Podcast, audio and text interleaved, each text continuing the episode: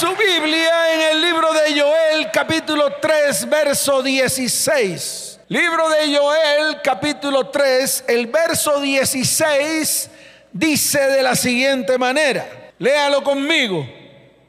Y Jehová rugirá desde Sión y dará su voz desde Jerusalén y temblarán los cielos y la tierra.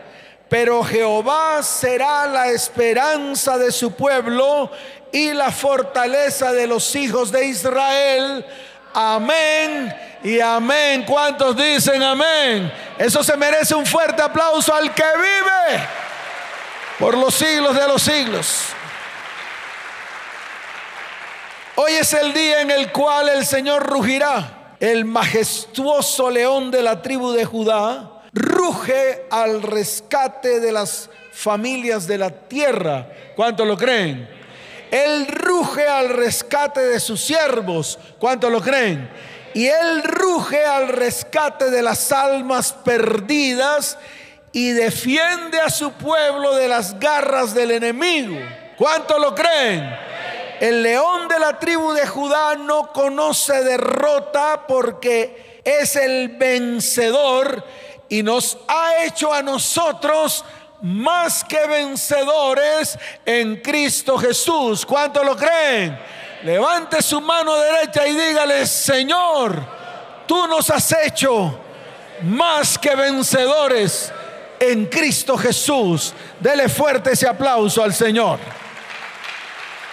Ahora, para no tragar entero es necesario que usted sepa por qué Jesús fue llamado el león de la tribu de Judá. Usted lo tiene que saber. De lo contrario, la palabra pasará de largo. Nunca la entenderá. Nunca entenderá por qué Jesús fue llamado el león de la tribu de Judá. Escuche esto. Jesús fue llamado el león de la tribu de Judá ya que Jesús cumplió las profecías del Antiguo Testamento y debido a que descendía de la tribu de Judá y era del linaje del rey David. Todo inicia con una profecía. ¿Todo inicia con qué?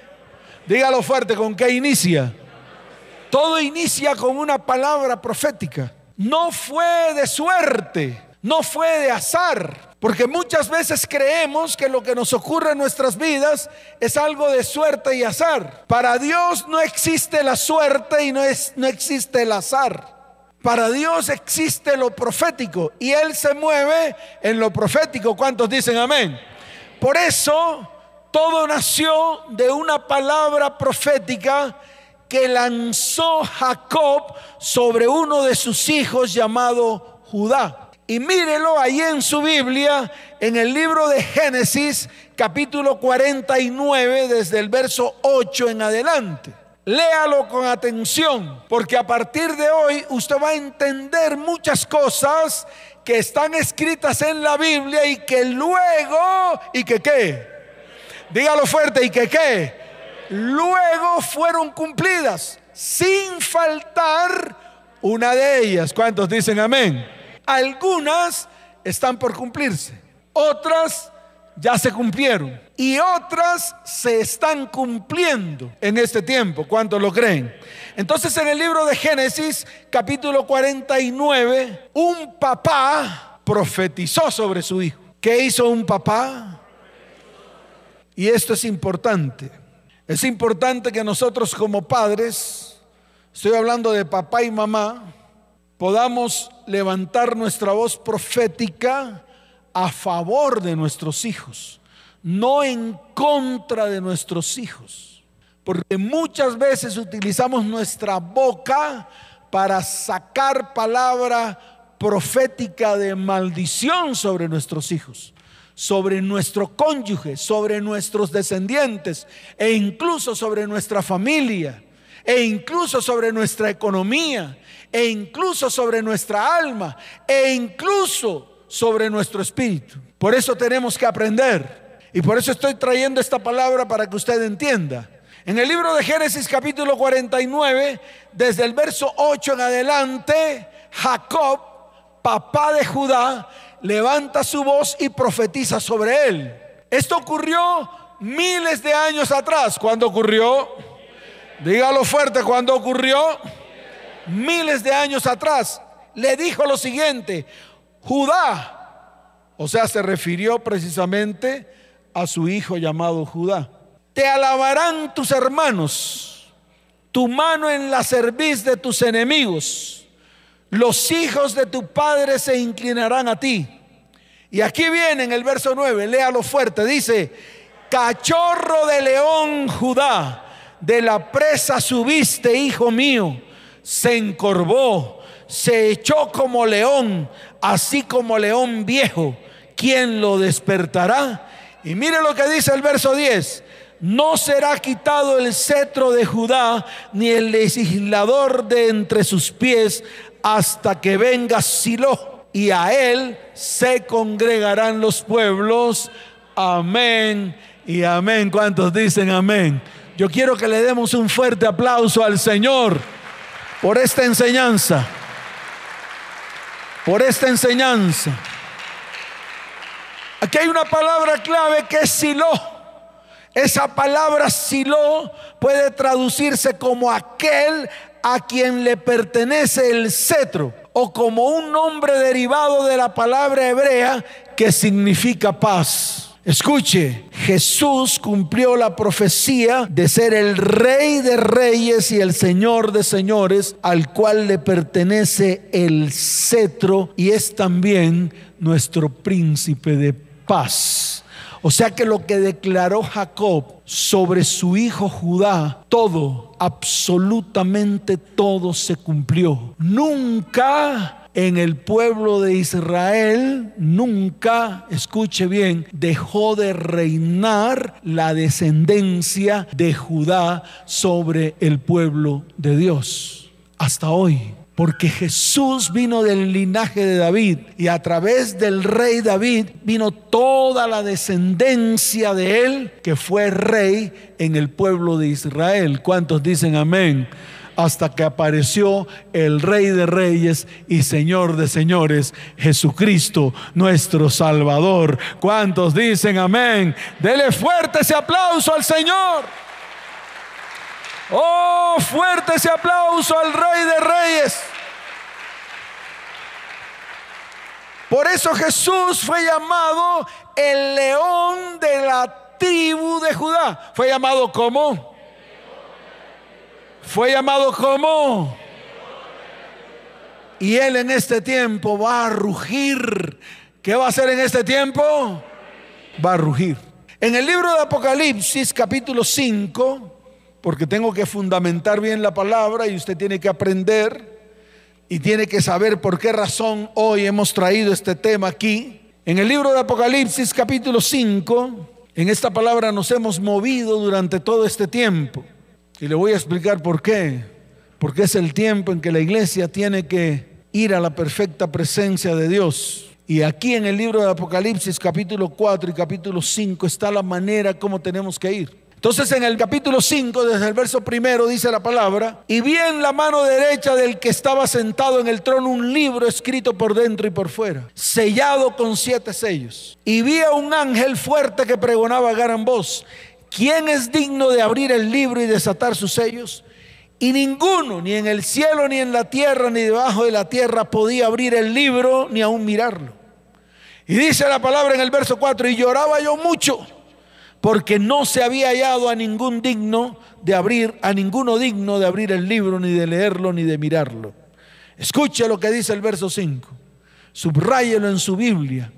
Dice la palabra, y uno de los ancianos me dijo, no llores, he aquí que el león de la tribu de Judá, la raíz de David, ha vencido para abrir el libro y desatar sus siete sellos. Amén y amén. ¿Cuántos dicen amén? Dele fuerte ese aplauso al que vive por los siglos de los siglos.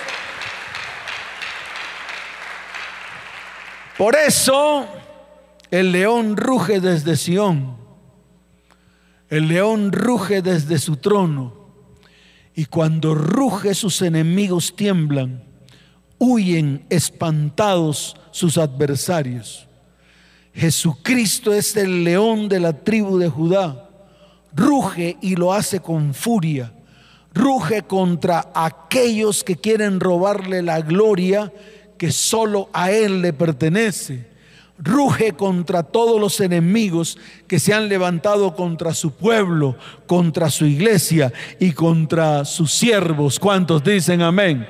Así que iglesia, sin importar la situación que estás viviendo, sin importar si estás en medio de la desesperanza o de la opresión o de la inestabilidad emocional o física o económica o por los diferentes ataques que el enemigo ha levantado en contra nuestra, en contra de nuestra familia y en contra de nuestros descendientes, recuerde algo. Hay esperanza para nosotros los que hemos creído y hemos puesto nuestra confianza en Jesucristo el plan que Dios tiene para nosotros fue, es y será cumplido porque Él ha vencido. ¿Cuántos lo creen? ¿Cuántos lo creen?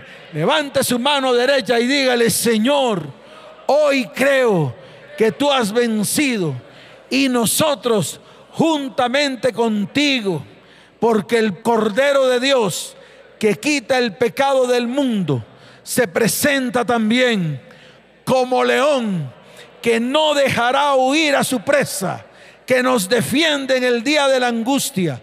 Dígalo fuerte, diga, su rugido se escucha en la guarida de Satanás y sus demonios, porque él vino a avergonzar a los principados, a las potestades, a los gobernadores de las tinieblas de este siglo, a las huestes espirituales de maldad en las regiones celestes y a todo plan que el enemigo ha trazado en contra nuestra.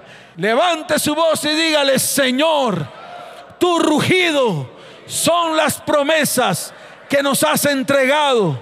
Es la palabra profética que sale de tu boca y que tiene asidero en el reino espiritual y se planta en el reino natural para que se cumpla en mi vida, en mi casa, en mi hogar, en mi familia y en mi descendencia. ¿Cuántos dicen amén?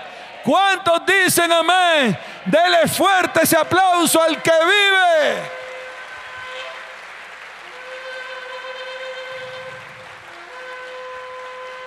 Por eso, iglesia, es necesario que entremos en la perfecta presencia de Dios con regocijo. Es el tiempo en el cual el Señor nos manda a madurar para enfrentar estos tiempos. Es el momento de tomar nuestro estandarte y marchar a la batalla. Este es el tiempo en el cual la iglesia tiene que prepararse a solas con Él para que te pueda dar todas las respuestas a todas tus batallas. Y la iglesia en este tiempo tiene que aprender a pelear sus batallas hasta obtener la victoria en el lugar secreto. ¿Cuántos lo creen?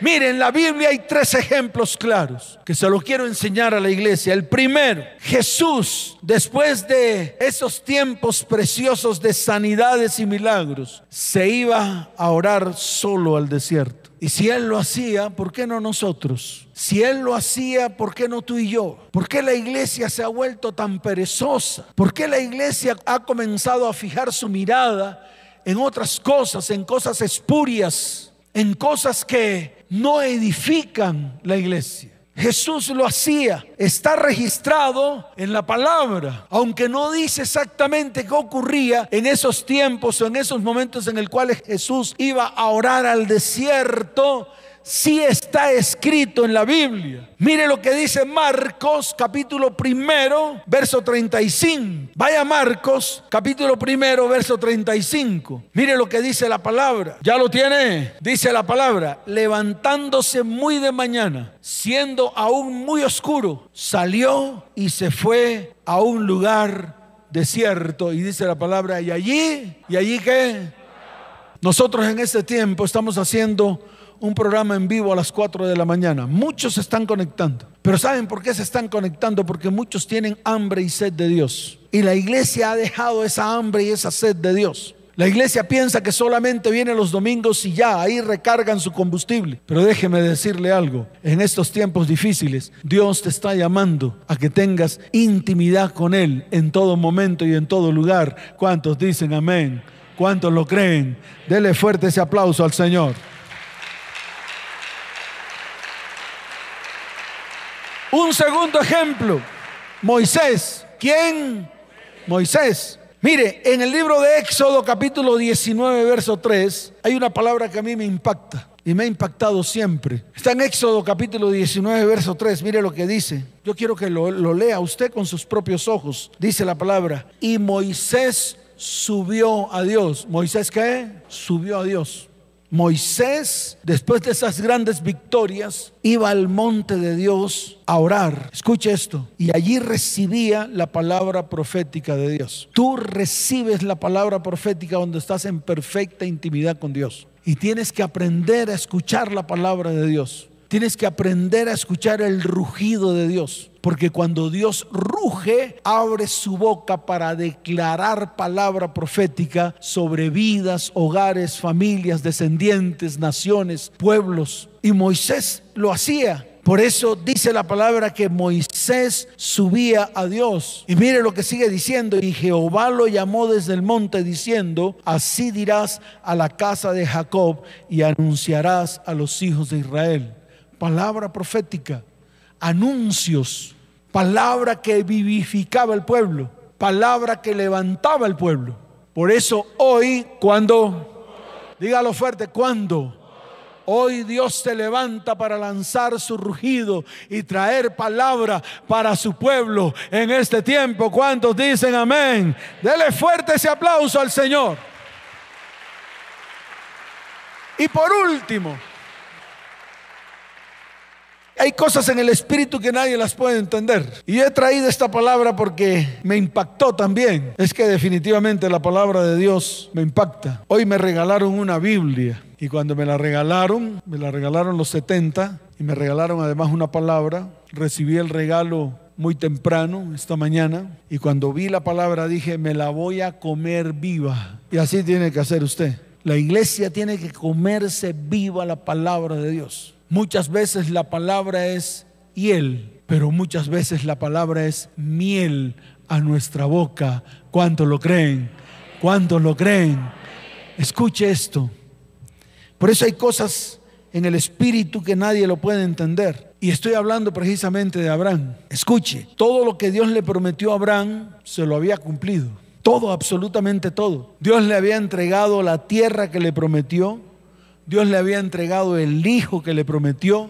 Dios le había entregado la prosperidad que le prometió. Pero en Génesis capítulo 22 veo con asombro que después de que Dios le entrega todo, le da todo, le cumple las promesas, entonces Dios le pide a Abraham una de las promesas que le dio. Dios le pide a su hijo, le pide a su hijo Isaac y le ordena ir al monte Moria. Y le dijo Dios a Abraham, le dijo, y cuando estés allí, tienes que subir al monte que yo te diré. Tienes que subir al monte que qué. Ese monte de Dios es la presencia de Dios. Dice la palabra que Abraham dejó a sus siervos y se fue con el muchacho. Ya no era un niño, era un muchacho. Pero dice que tomó el niño, tomó la leña, tomó un burrito, sentó al niño en el burrito y se fue con él al monte que Dios le dijo que subiera.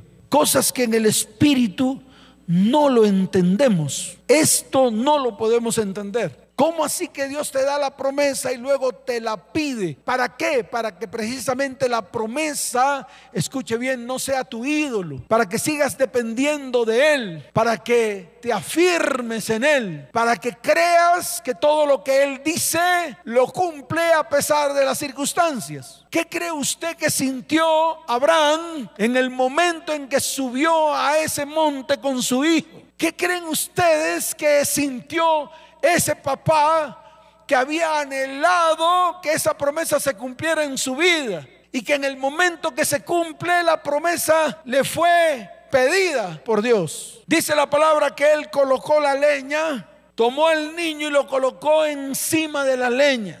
y encendió el holocausto. Dice la palabra que tomó el cuchillo y lo levantó contra la promesa. ¿Lo levantó contra la qué?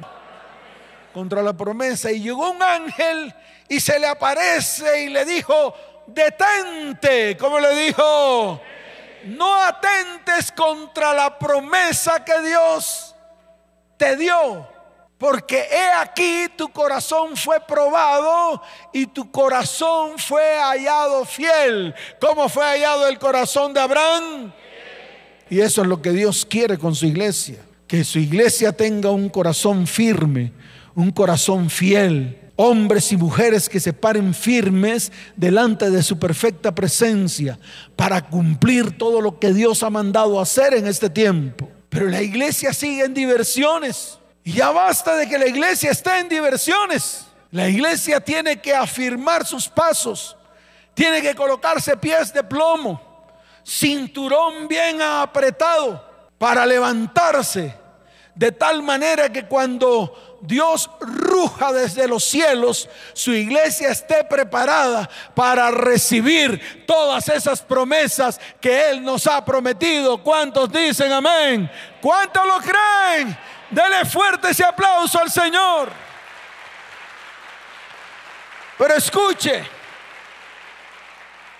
este era un asunto entre Dios y Abraham. Y cuando descendió del monte, no vino solo. Cuando descendió del monte Abraham, ¿qué? No vino solo.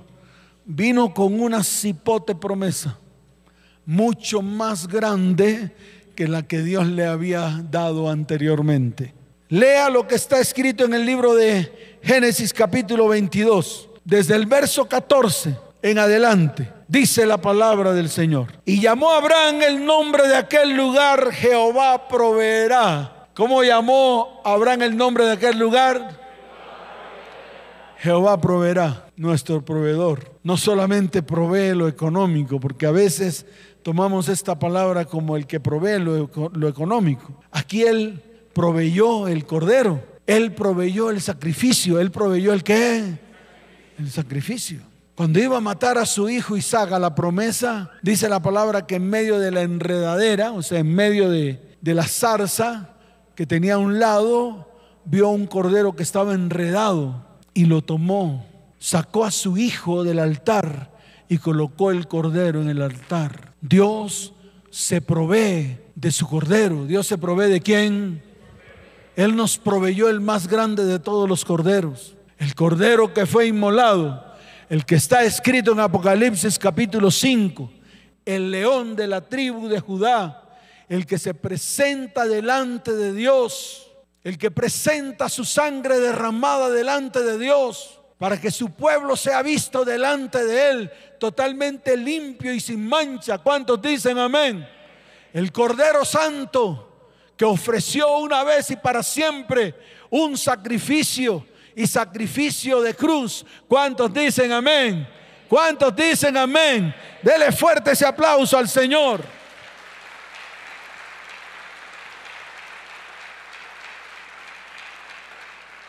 Y dice la palabra, y llamó a Abraham el nombre de aquel lugar, Jehová proveerá. Por tanto se dice hoy, en el monte de Jehová será provisto. Y llamó el ángel de Jehová a Abraham por segunda vez desde el cielo. Wow. Y dijo, por mí mismo he jurado, como dijo. Dígalo fuerte como dijo. Dice la palabra en Hebreos que no podía haber jurado por ninguno más, porque no había nadie encima de él. El mismo Dios juró por sí mismo, así como hoy está jurando por sí mismo que va a cumplir todo lo que Él nos ha dicho a su iglesia, a tu vida, a tu casa, a tu hogar, a tu familia y a tu descendencia. ¿Cuántos dicen amén? Por eso escuche bien, la palabra dice, y quiero que lo lea y dijo, por mí mismo he jurado, dice Jehová, que por cuanto has hecho esto y no me has rehusado tu hijo, tu único hijo, tu promesa, de cierto te bendeciré y multiplicaré tu descendencia como las estrellas del cielo y como la arena que está a la orilla del mar, y tu descendencia poseerá las puertas de sus enemigos. En tu simiente serán benditas todas las naciones de la tierra, por cuanto obedeciste a mi voz. Amén y amén. ¿Cuántos dicen amén? Dele fuerte ese aplauso al que vive. Vamos a colocarnos en pie. Escuche bien, el león de Judá rugirá y veremos caer las fortalezas. Veremos todas las serpientes pisoteadas bajo nuestros pies. Está escrito, ninguna arma forjada contra nosotros prosperará. Ningún enemigo podrá venir contra nosotros, porque el león de Judá está entre nosotros y él peleará por nosotros. ¿Cuántos dicen amén? Hay dos citas bíblicas que quiero leer, porque son promesas. Y hoy el león de la tribu de Judá rugirá con estas promesas. En el libro de Jeremías capítulo 25, desde el verso 30 hasta el verso 31. Libro de Jeremías capítulo 25, desde el verso 30 hasta el verso 31. Dice la bendita palabra del Señor. Tú pues profetizarás contra ellos, nuestros enemigos, todas estas palabras y les dirás, Jehová rugirá desde lo alto y desde su morada santa dará su voz. Rugirá fuertemente contra su morada. Canción de lagareros cantará contra todos los moradores de la tierra. ¿Cuántos dicen amén? ¿Cuántos tienen enemigos acá que se han levantado contra sus vidas? Levante su voz profética, porque el león de la tribu de Judá rugirá.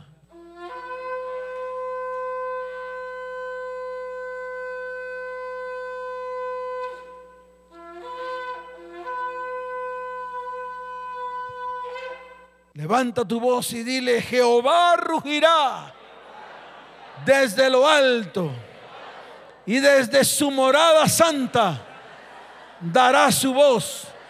Rugirá fuertemente contra todos los enemigos que se han levantado contra mi vida, contra mi casa, contra mi hogar y contra mi familia. En el nombre de Jesús y el pueblo dice, ¿cómo dice el pueblo? Dele fuerte ese aplauso al Señor.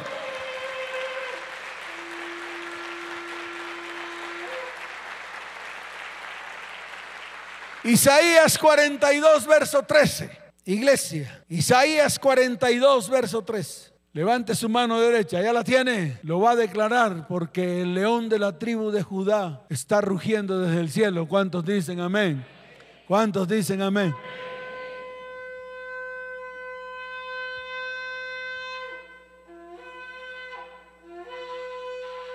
Levante su voz y diga, Jehová saldrá como gigante y como hombre de guerra despertará celo, gritará, voceará, se esforzará sobre mis enemigos. Amén y amén. ¿Cuántos dicen amén? Dele fuerte ese aplauso al Señor.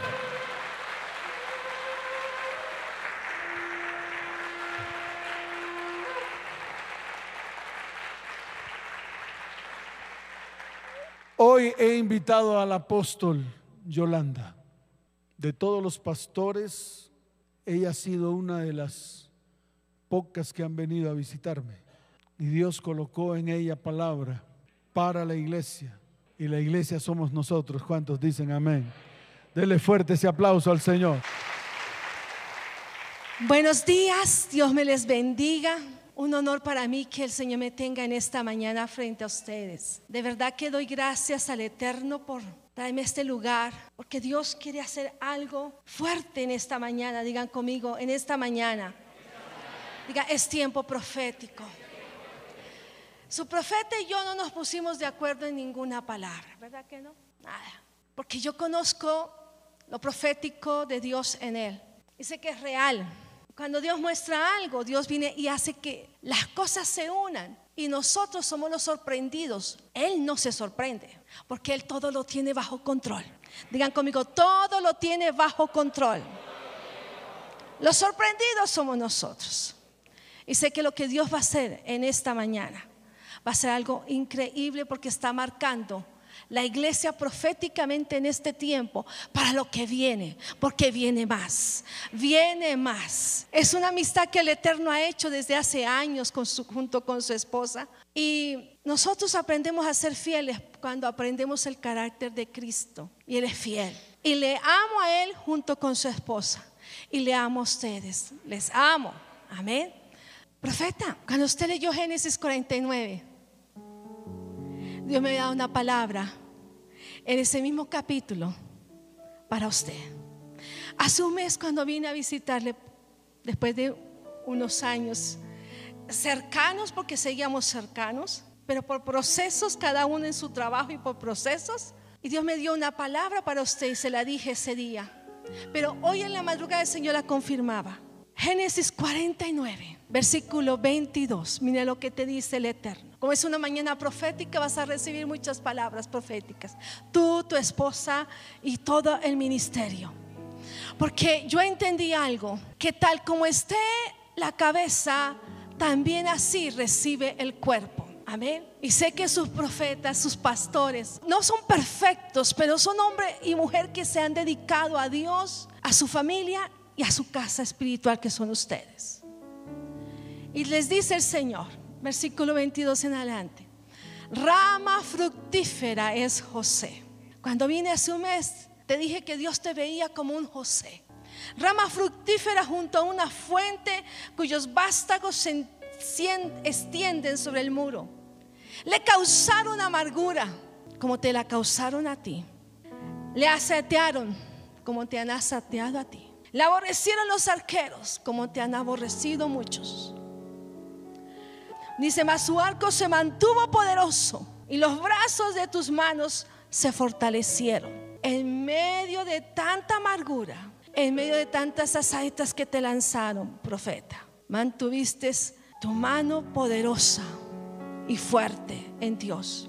Mas su arco se mantuvo poderoso y los brazos de sus manos se fortalecieron por las manos del fuerte de Jacob, por el nombre del pastor, la roca de Israel. Amén. Esa es la primera palabra profética que Dios tiene para ti. Padre, hoy establezco esta palabra sobre tus hijos. El manto de José, que a causa de que no entendieron su diseño y los sueños, le envidiaron y le hicieron daño y le blasfemaron. Señor, gracias porque tú me decías hace un mes que luego viene el tiempo donde tú antes les sostendrás a ellos. Que así como José, cuando sus hermanos aparecieron allá en Egipto, les sostuvo a causa del hambre. Así tú les sostendrás a ellos y ahí es donde ellos entenderán el daño y la mentira que te hicieron. El Señor te ama. Los que te aborrecieron, dice el Señor, no quedarán levantados. Los que te aborrecieron y te hicieron daño, no quedarán con la victoria. Porque yo estoy contigo, dice el Señor.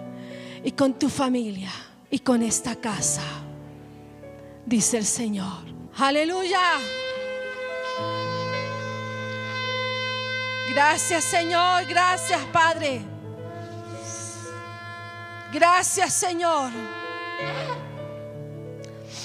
Están sentados frente a una mesa. Esa es la mesa de reposo. Mire lo que dice el Salmo 23. Salmo 23 dice, el Señor es mi pastor, nada me faltará. En lugares de delicados pastos me hará descansar, junto a aguas de reposo me pastoreará. Voy a detenerme en una palabra en hebreo y es reposo. Reposo inició en la misma creación. Dice la Biblia que el Eterno descansó y reposó el último día de todo lo que había creado. Hey, descansó, reposó, pero no durmió. Digan conmigo, no se dormirá. El que guarda a Israel y el que guarda mi casa. Él no duerme, Él reposa.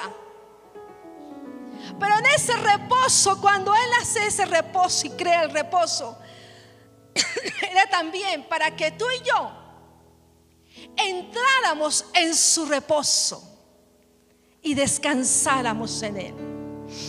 Reposo en hebreo se dice shatar, menudá o shatatón. Por eso es que viene la palabra Shabbat, que es día de reposo.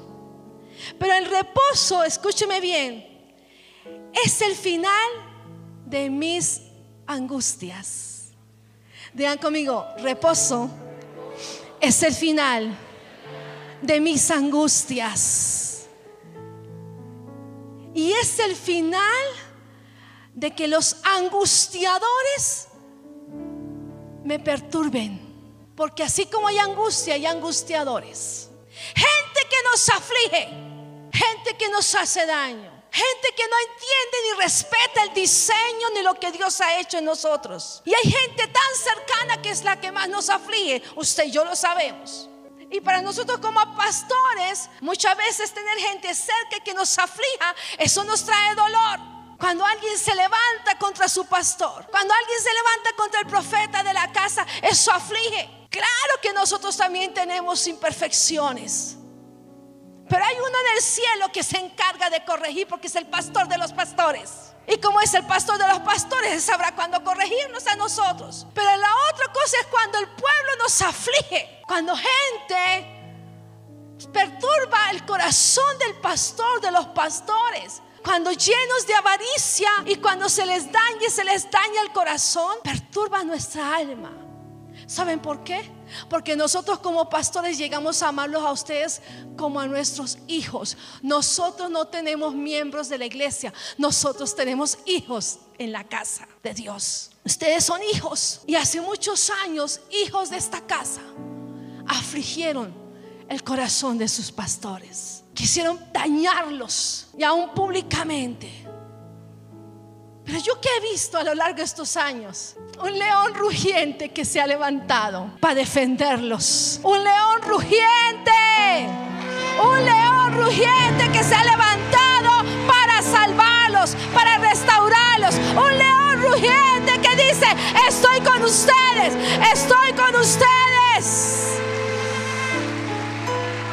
Gracias Señor. Entendí que el reposo no depende de las circunstancias externas. Ah, como todo está bien, Yolanda entra en reposo. No. Entendí que puedo lograr tener reposo cuando las circunstancias afuera sean terribles. Luego les contaré mi testimonio de sanidad. Pero el profeta yo sé que junto con su esposa todos estos años, las circunstancias externas dicen otra cosa, pero ellos están entrando en el reposo de Dios. ¿Y sabe cuál es entrar en el reposo de Dios? Confiar en su soberanía. Porque no hay nadie soberano después de Él. Él tiene el control. Y tiene el control de esta situación que está pasando. Y no solamente tiene el control, dará la victoria en el tiempo que la va a dar. Pero la victoria es de esta casa, dice el Señor. Dice el Señor. Los saetearon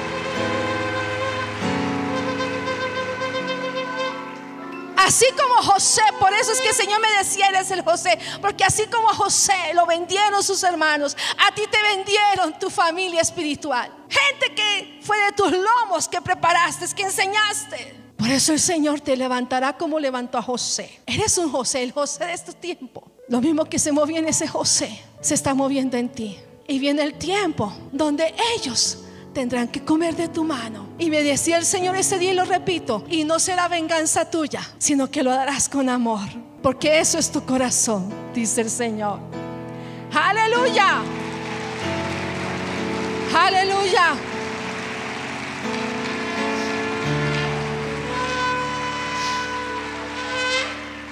Para terminar esta parte profética, dice Yeshua, Jesús en Lucas 6:5 dice, yo soy el Señor del reposo. Digan conmigo, Él es el Señor del reposo. Y si Él es el Señor del reposo, Jesús también dijo lo siguiente, vengan a mí todos los que están cargados y afligidos, y yo os haré descansar.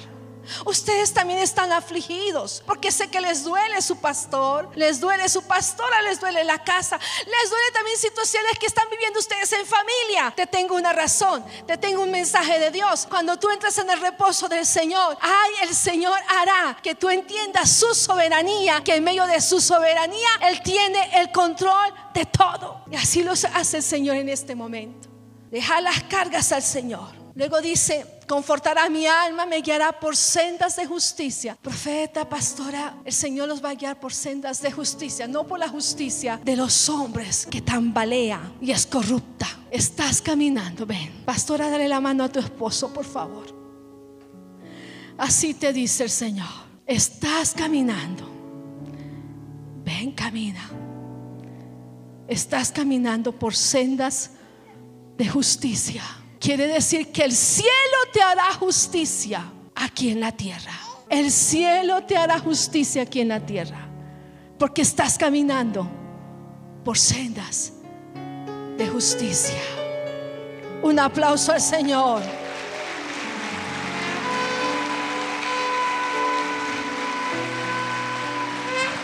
Aunque andes en valle de sombra de muerte, no temerá tu corazón, porque la vara del Señor y el callado del Señor es tu fortaleza. Ahora viene la mesa del reposo. Dice, aderezas mesa delante de mí. ¿Sabe qué dijo David?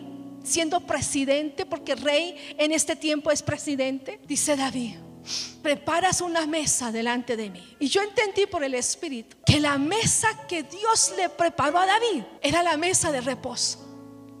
Y hoy Dios ha preparado la mesa de reposo para ti y tu esposa.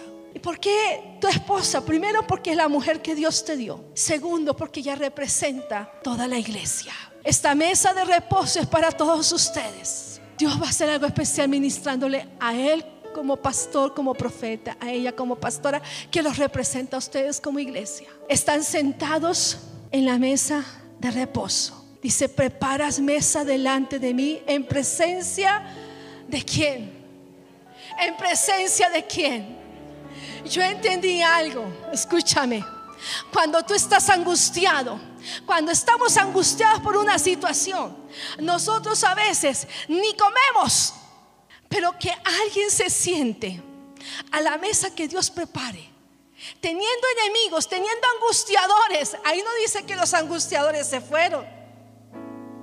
Ahí dice que los angustiadores vieron y yo sé por el Espíritu que los angustiadores que angustiaron el alma de este varón y de esta iglesia verán esta reunión. Y a ustedes les digo, angustiadores, viene el tiempo donde sus angustias que provocaron caerán sobre ustedes.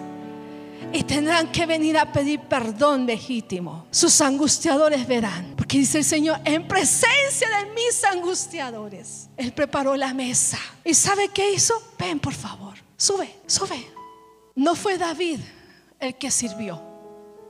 Si tú lees bien la escritura, cuando dice adereza, significa que Dios mismo preparó. Prepara la mesa, sirve la copa, por favor. Eso es lo que significa rebosar hasta que riegue hasta que riegue más eso. Y uno dice, si tú vas a un restaurante fino, que el mesero te sirva la copa y rebose, tú dices, ah, ah, ah, el mesero se equivocó. ¿Verdad que sí? Pero Dios estaba haciendo un acto profético con David, así como Dios va a hacer un acto profético con ustedes. Porque la copa, digan conmigo, la copa representa el alma de la persona. Esta copa representa tu alma y la otra copa representa tu alma, mi amada. Digan conmigo, soy recipiente de lo que Dios va a colocar en mi vasija. De lo que Dios va a colocar en mi alma, de lo que Dios va a colocar aquí en mi copa. Yo soy la copa, diga conmigo, yo soy la copa. Y el vino representa qué? Dos cosas la sangre de Yeshua, la sangre de Jesús, pero también representa un gozo más allá de los límites. ¿Por qué tenía que rebosar? Digan conmigo. Porque la copa que es el alma, vamos, dilo, la copa que es el alma, necesita que se desborde el gozo de Dios dentro de su alma. Desborde y desborde. Porque solo así, digan conmigo, solo así, cuando hay el gozo que desborda, la angustia se va. Pero los angustiadores se quedan viendo. Aleluya. Aleluya.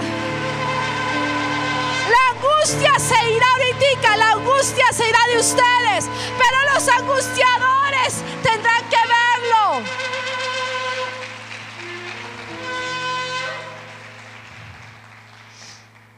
Si preparó el Eterno una mesa de reposo para David, la prepara hoy para sus pastores. El pan representa el sustento. Dios le sostiene, Dios le sostiene.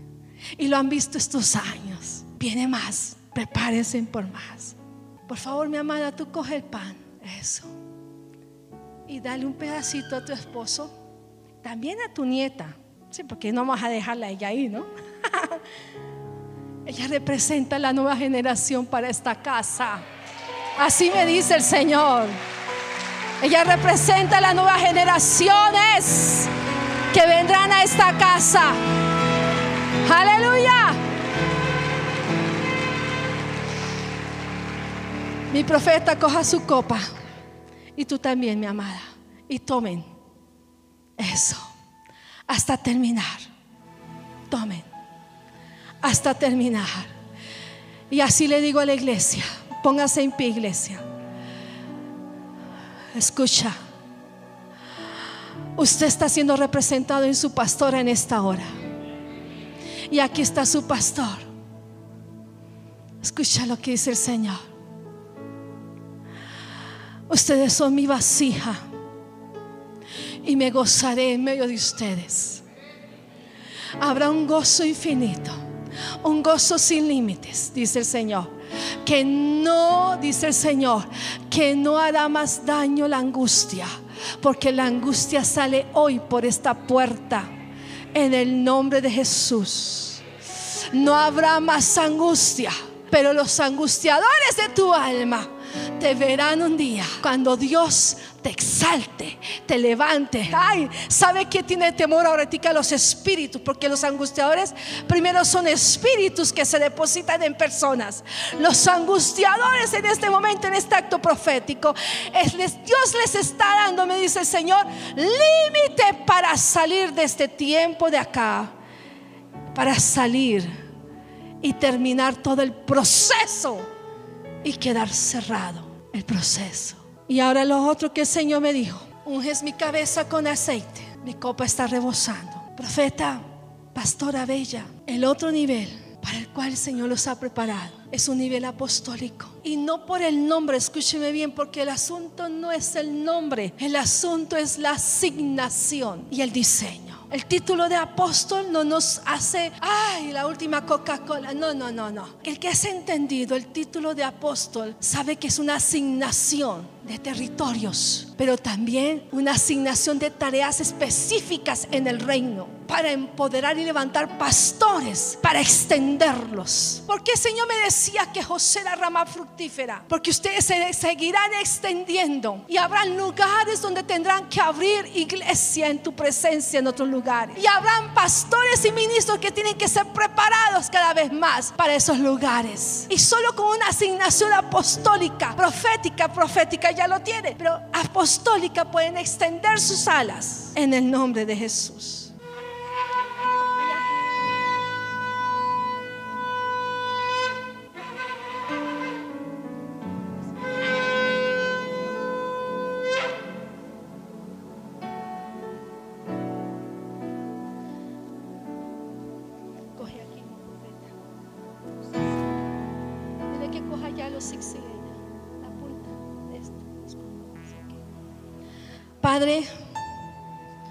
Con la autoridad que me es delegada del cielo, no porque yo te pidiera esto, sino porque fue en tu voluntad el diseño y la asignatura que me pusiste. Hoy unjo como apóstoles para que extiendan el diseño y la asignación en Colombia y en las naciones. Porque por eso mi profeta vino tanta guerra Porque tenías no solo una autoridad espiritual, sino también política en nuestra nación. Y el enemigo quiso arrebatarte. Pero hoy el Señor te dice, eres ungido como apóstol. Eres ungido como apóstol. Para que con tu diseño, el que puse en tu alma, en tu espíritu, y la asignación que te fue dada desde el cielo, lo complementes aquí en la tierra y te extiendas como se extiende este manto, se extienda lo que he puesto sobre ti y sobre tu esposa. Hoy Señor te doy gracias por esta mujer preciosa, entendida, que aunque fue afligida, se paró como guerrera. Aunque le dolió, se paró, fue la columna. Tú hiciste donde tu hijo se sustentara. Gracias por la fuerza que viene de ti en ella. Gracias, Señor. Pónganse de pie, por favor. Así con el manto. Les presento a los apóstoles de esta casa. Que se extenderán. Se extenderán en las ciudades de Colombia. Se extenderán en las naciones. Largo camino te resta, apóstol. Largo camino te resta. Una salud sobrenatural, dice el Señor, pondré sobre ti. Fuerzas sobrenaturales para que alcancen las naciones donde tu nombre y el nombre de esta iglesia, esta casa será conocido. Porque te he entregado a miles y a miles y a miles que aún no han conocido. Por eso fue el ataque. Pero hoy están siendo revestidos bajo el diseño y la asignación para la extensión. Gracias Señor. Aleluya.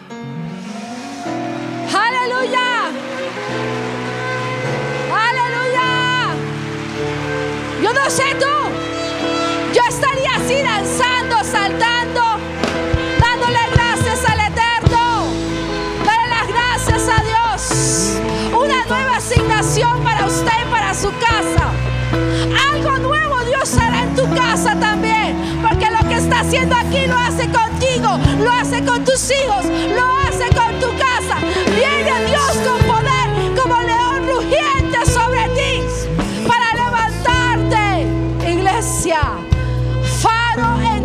ciudad. Será un faro en esta ciudad. Será un faro de luz en esta ciudad oscura. Será un faro de luz en esta ciudad oscura, dice el Señor. Será un faro de luz en esta Colombia oscura, dice el Señor. Porque este es el tiempo. Tenía que ser en este tiempo la investidura. Porque será un faro en toda la nación. Y Dios hará luego algo que ya después, acuérdate lo que el Señor te dijo allí. Viene el tiempo. Tus angustiadores están viendo esto. Aleluya. Dios los bendiga. El Señor, es mi pastor. Eres mi pastor. Nada me faltará.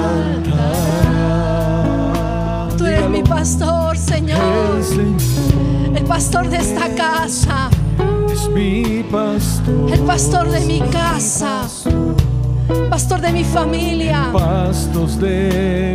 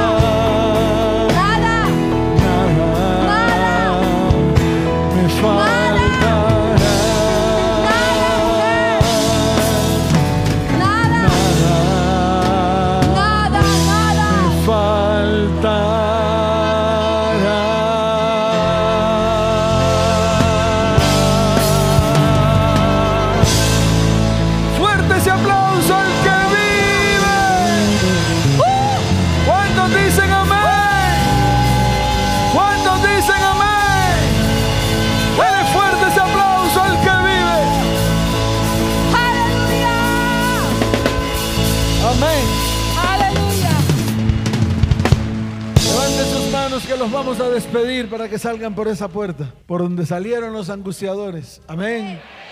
Ustedes van a salir detrás para perseguirlos. Amén. Uno perseguirá miles. ¿Cuántos dicen amén? Y si hay miles, perseguirán a diez miles. ¿Cuántos dicen amén? Levante su mano y dígale, Señor, gracias por este tiempo profético, apostólico. Gracias, Señor. En el nombre de Jesús.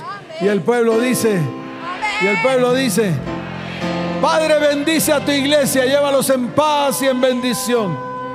Y te doy gracias por sus vidas. Milagros y prodigios ocurrirán en esta semana en medio de sus vidas, sus hogares, sus familias y sus descendientes. Iglesia Cristiana de Tepe, te bendigo con abundancia de paz. Te bendigo con salud y te bendigo con prosperidad. Ven paz, que el Señor te acompañe en este tiempo. Y el pueblo dice, ¿cómo dice el pueblo? Dele fuerte ese aplauso al Señor y que el Señor les bendiga y les guarde.